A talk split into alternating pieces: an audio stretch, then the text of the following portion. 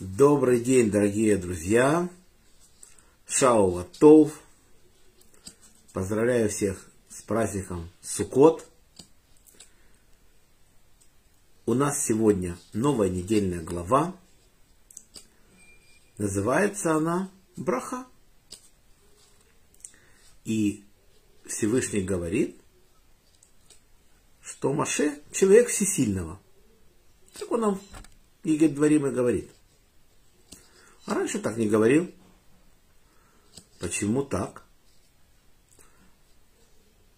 Мы, допустим, мы знаем, когда Всевышний говорит, что Шлома за заслуги отца его, праведного Давида, получает то-то и то-то. В Танахе написано. Хотя не заслужил, но получил заслуги отца.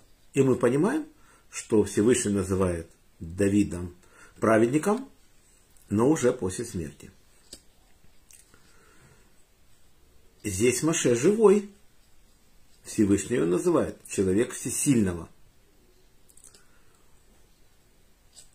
И это очень удивительно. Но интересно, наши мудрецы говорят, что человеком называют, человека называют праведником только тогда, когда получил он решение небесного суда. То есть уже когда анализ жизни идет.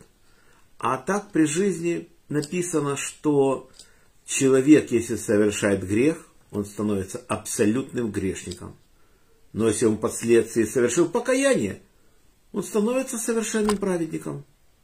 То есть, поэтому при жизни называть праведником, получается, человека еще нельзя, пока не будет итога, когда Небесный суд вынесет решение. А здесь Маше живой.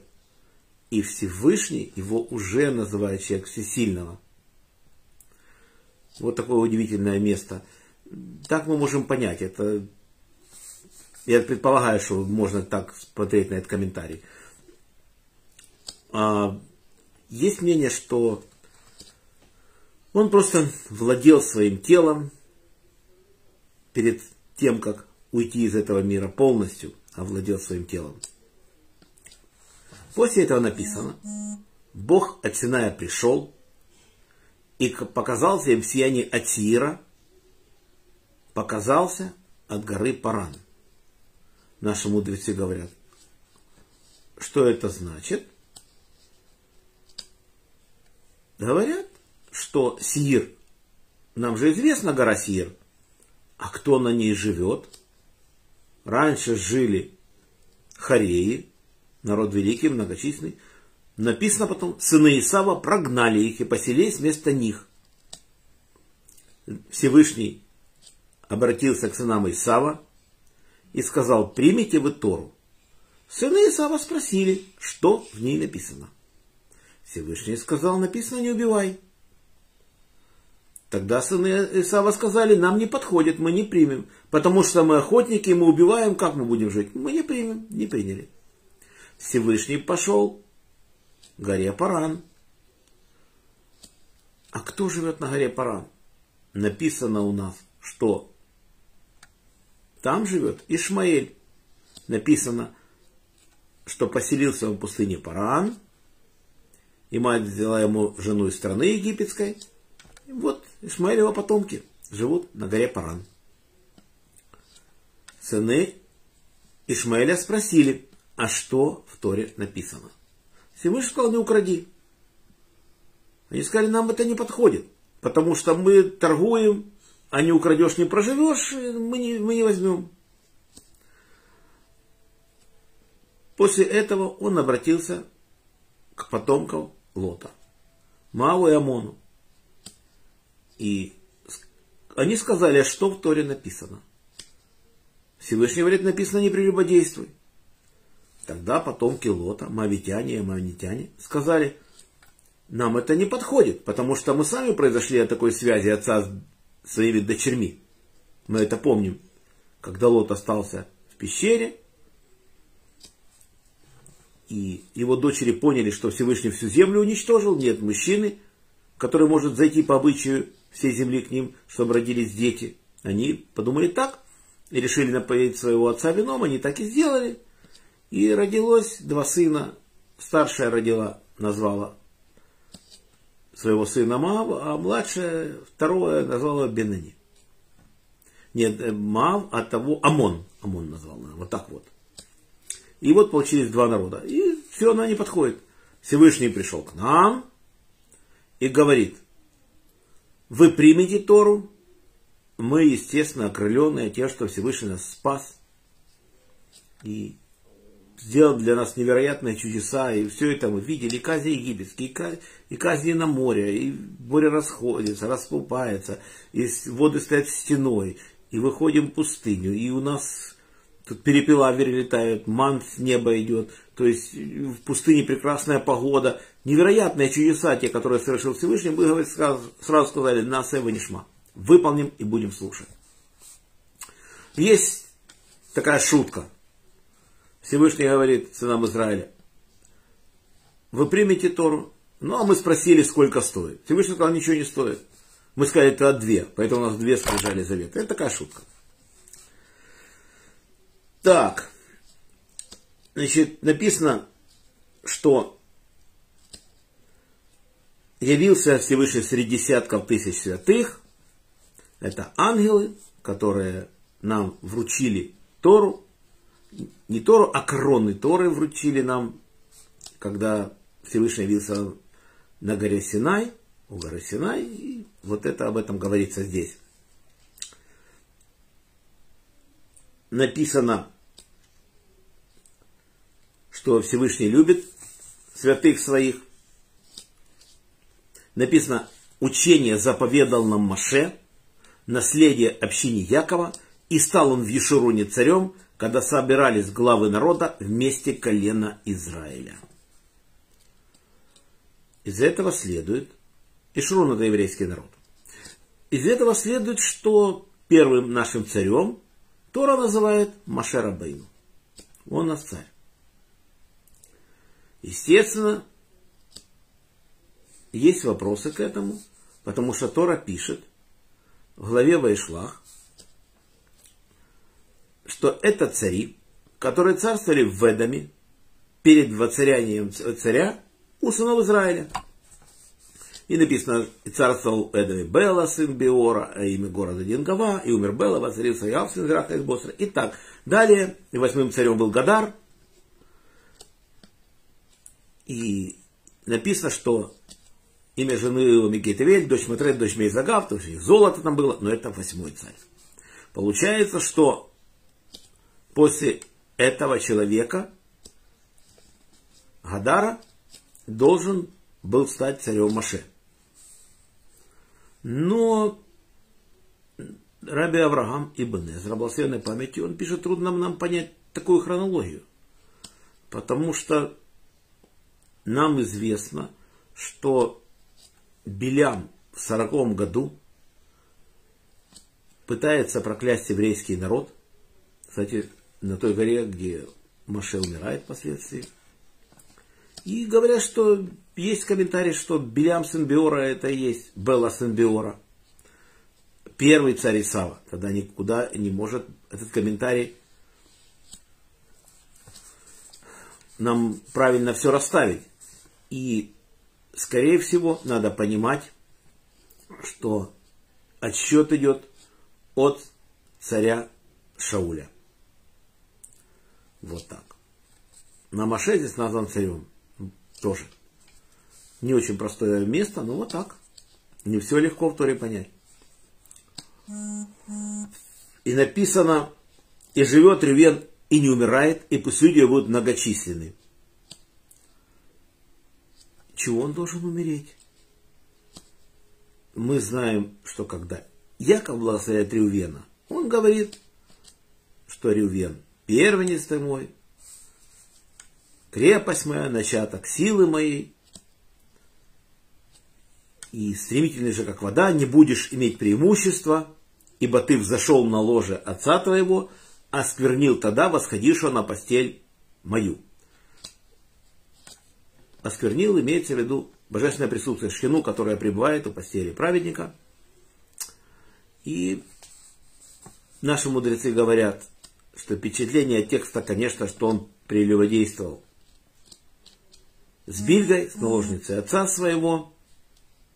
Но наши мудрецы говорят, не правы те, кто так считает, потому что сразу после этих слов написано, что Рювен первенец Якова. Если бы он поступил именно так, чтобы он переспал с Бильгой, то его уже первенца никто бы не считал.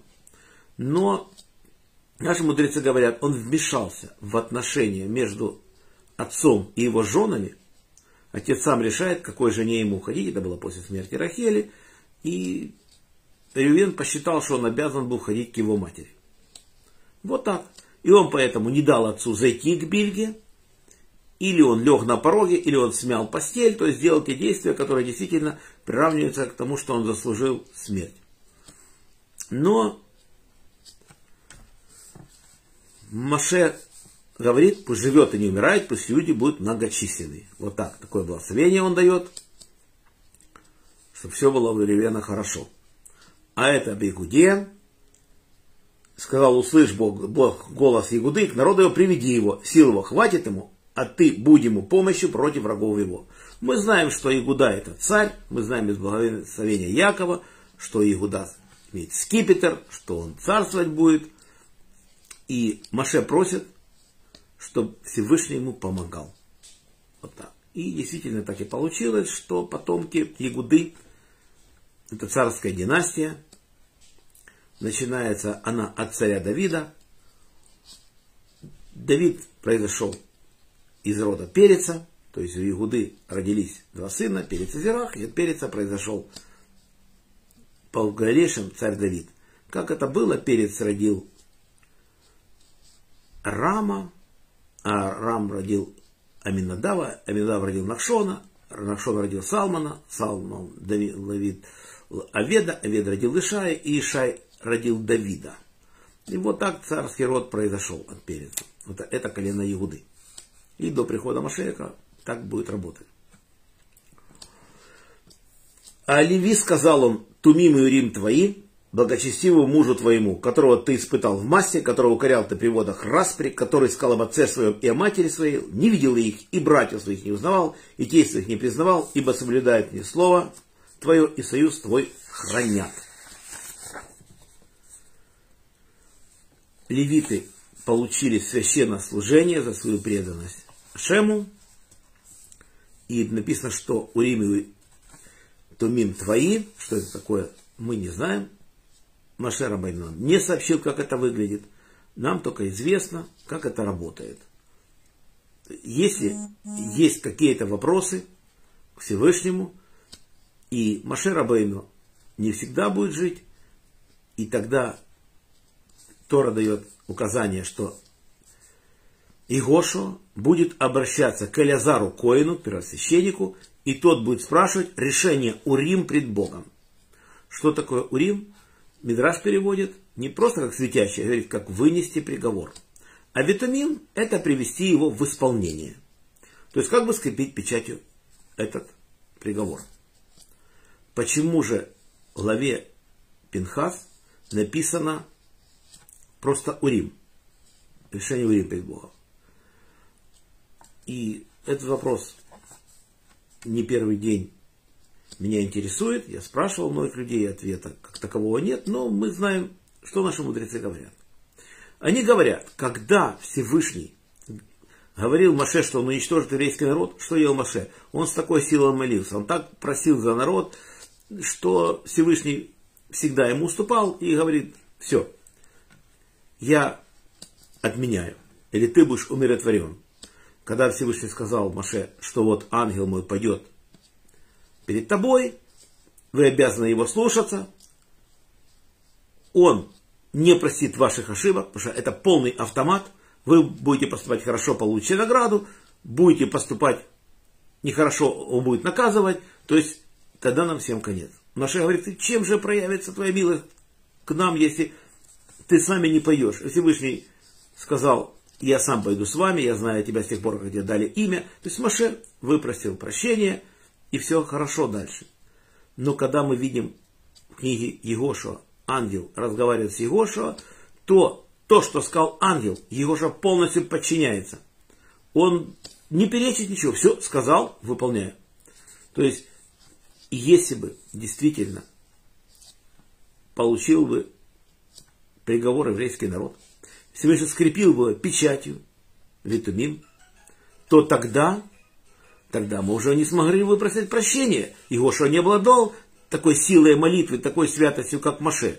А дальше Всевышний взял и витамин убрал, чтобы Егоша также мог э, выпросить прощения для народа, и так и было. Егоша тоже защищал свой народ, и все было хорошо. То есть Всевышний опускается к, тому, к любому человеку, чтобы у него была возможность э, выпросить прощения для народа. Вот так вот. Так, Леви, ну написано, что и он не узнавал своих детей, и не признавал, и братьев своих не признавал. Это когда был золотой телес, то никого левиты не жалели. Хотя есть уникальный комментарий к этому, написано, что написано, что левиты убили только Эреврал, присоединившись тех, из тех народов, которые вышли с нами из Египта, а свой народ они не тронули, потому что они были виноваты. Хотя впечатление текста, конечно, что виноваты именно мы были тоже. Вот так вот. Ну, мы не можем спорить с комментатором, у нас для этого знаний не хватит.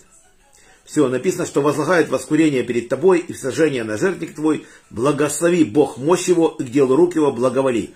Порази чресла восстающих на него, и ненавистники его да не восстанут.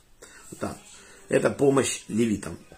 А Бенемине сказал он, возлюбленный Богом будет жить в безопасности, полагаясь на него, он охраняет его весь день и между плеч его витает. Что здесь возлюбленный Богом? Наши мудрецы говорят, ни единой заповеди в жизни не, нарушил. Один из четырех праведников, которые не нарушили в жизни ни одной из заповедей. Это у нас Бенямин, 12 сын Якова. Это у нас Амрам, отец Маше. Это у нас Ишай, отец Давида. И Килав, сын Давида. Он был мудрецом Торы Талмит Хахама. Все. Это за всю историю человечества было всего-то четыре человека таких. Вот. И что значит он охраняет его везде, не между плеч его обитает. Храм находится в Иерусалиме. И это считается колено Игуды. Но там есть полосочка,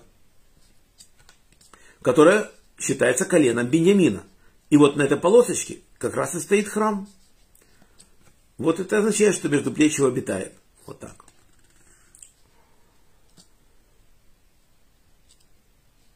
А Иосифе сказал он, благословена Богом страна его, изобилием небесной росы и влаги из бездны, лежащей внизу, и изобилием плодов от солнца, изобилием урожая от луны, и от вершин гор древних, и изобилием холмов вечных, и изобилием земли и всего, что в ней, и воля обитавшего в кусте ежевики, от плодовой пусть ляжет на голову Иосифа, на темя лучшего из братьев его, первенец быкового, великолепие его, рога дикого луга, рога его.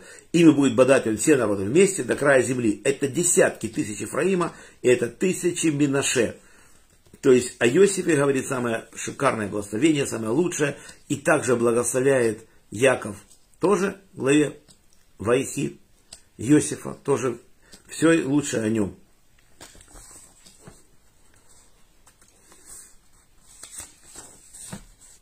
А Звулуне сказал, радуйся, Звулун, выходу своему, твоему, а Исахар в шатрах твоих. Народы созовут они на гору, там принесут они жертвы справедливости, ибо изобилие морей питаться они будут и сокровищами скрытыми в песке. Значит, Звулун. Если он, будучи невероятным богачом, Всевышнему отдал море, у него купцы, у него торговля морская, у него песок на берегу моря, с которого делают стекло. В море добывают, мы знаем, рыбу, и, они добывают улитку силозон, из которой получают синюю краску, для того, чтобы красить кисти цицит. В общем, они очень богатые люди. Но при одном условии. Если Исахар обитает в его шатре. Кто такой Исахар? Мы узнаем из благословения Якова Левайхи. Яков говорит, Исахар растел костистый, лежащий среди заград, Увидел он, что покой хорош, и страна приятна, он преклонил свою спину под ношу и стал преданнейшим тружеником. Наши мудрецы это преданнейший труженик Торы. Это люди, которые с утра до ночи учат Тору. Но для того, чтобы они так могли делать, их должны поддерживать финансово этих людей. Так вот, Всевышний говорит, Звулун обязан с ними делить свое финансовое состояние, а они будут делить Звулуном Тору, которую выучили и в этом мире, и в будущем. И только тогда Звулун получает благословение. Если Звулун так не поступает, то и Сахар не может учить Тору, также благословение Звулуна тоже пропадет. То есть вместе, они вместе. На что это похоже? Есть у нас тоже в Лавинах, книге Брешит, что написано, что обитает Ефет в шатрах Шема. Кнан же будет им рабом. Тоже похоже, что Ефет зависит от Шема. Если он подчиняется, обитает в шатрах Шема, то Кнан будет им рабом. Тоже похожее место в Торе есть. А сказал, благословен Гад, расширяющий пределы свои, как лев покоится он и рвет мышцу и темя, и высмотрел он начало себе, ибо там участок законодателем назначенный, и придет он с главами народа, и справедливость Богу, Бога исполнит, и суд его с Израилем. Значит, что касается Гада, это войска, и Яков говорит, рать будет ратовать на него, но он возвратится по пятам. То есть сколько пяток на войну пойдет, столько пяток с войны вернется. То есть войска непобедимы. Наши мудрецы говорят, сколько на войну уходило, все живые возвращались. Вот так. Это гад. А Дане сказал он, дан львенок, выпрыгнет он из Башана. А Нафтали сказал он, Нафтали доволен и полным благословением Бога, западом и югом овладей. То есть Дан это судья, он будет ловить преступников. Яков говорит, что Дан будет змеем на дороге, а спидом на пути, который язвит ногу коня, и падает всадник его навзничь. На твою помощь, надеюсь, Бог. Вот здесь тоже идет. Львенок выпрыгнет из Башана, будет ловить преступников. Нафтали доволен и полным благословением Бога, западом, югом овладей. А Ашер искал благословен среди сынов Ашер, да будет он любим братьями своими и омывает в масле ногу свою. Значит, что касается Ашера, у него прекрасные урожаи масла, и даже когда масла нету, на землях других колен у него есть всегда. Когда-то жители Каппадокии пришли в страну Израиля, хотели купить масло, но нигде не было, пришли в колено Ашера. И говорят, масло, пожалуйста. Они продали масло, сколько те хотели, это еще, да еще приходите, еще есть масло. То есть такое благословение сильного Ашера. Нафтали, мы знаем, что он скороход у нас. Вот так вот. И произносит вещи изящные, так говорит Яков о нем. Да. Так. Нет подобного всесильному. Ешерун несется по небесам, он помощь тебе и величие своем, и, и в величии своем высотах. Убежище всесильный, вечный, и над пропастью мощь вечная, и прогонит он на тебя врага и скажет уничтожай. Будет жить Израиль в безопасности, единственный источник Якова в стране хлеба и вина. А небеса его источают росу. Счастлив ты, Израиль, кто подобен тебе, народ, спасаемый Богом, щитом и помощником твоим. Он меч величия твоего, и покорно будут тебе враги твои, а ты высоты их будешь попирать.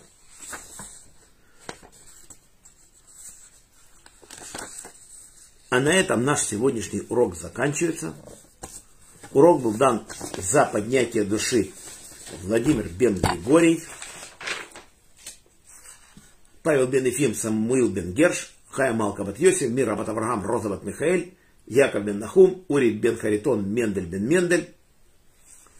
За здоровье Светлана бат Клара, Ильягун бен Броха, Шимон бен Борин, Борис бен Мария, Анна бат Ривка, Шимон бен Мира, Фейга бат Берта, Берт бат Фейга, Полина Пер бат Соня Сура, Лена бат Клара, Женя бат Ида, Анна бат Елена, Евгений бен Софья, Двойра бат Мирьям, Моисей бен Ева, Ирина бат Двойра, Йосиф бен Раиса, Инесса бат Маэль, Марк бен Нина, Ира бат Вера, Евгений бен Берта, Евгения бат Ита, Фира бат Анна, Геннадий бен Лена, Леор бен Клара, Ольга бат Светлана, Йосиф Давид бен Сара, Таня Батфрида, Ида Батрива, Вадим бен Натьяна, Юлия Батбела, Мазал Парасад Гала, Ирина Батури, Арон Рия бен Ри. Заросший дух Арон Рия бен Двойра, Низ бен Ахум, Авигаль Батсара. Парнаса и Брют, Владимир бен Рая, Марина Батрая, Борис бен Марина. Всего хорошего Олегу Марченко. Всем браха Парнаса Кавана. Мазал то, что мы это время не грешили, читали Тору. Всем всего самого наилучшего, всем прекрасного праздника Суккот. Если удастся в полупраздничные дни Хольга Маят может, сумеем уроки провести. Посмотрим по ситуации, будем, будем стараться. Всем всего самого наилучшего. Желаем всем крепчайшего здоровья, чтобы как можно скорее закончилась эта страшная война. Еще раз всем шалом. Хак Сукот Самех. До встречи.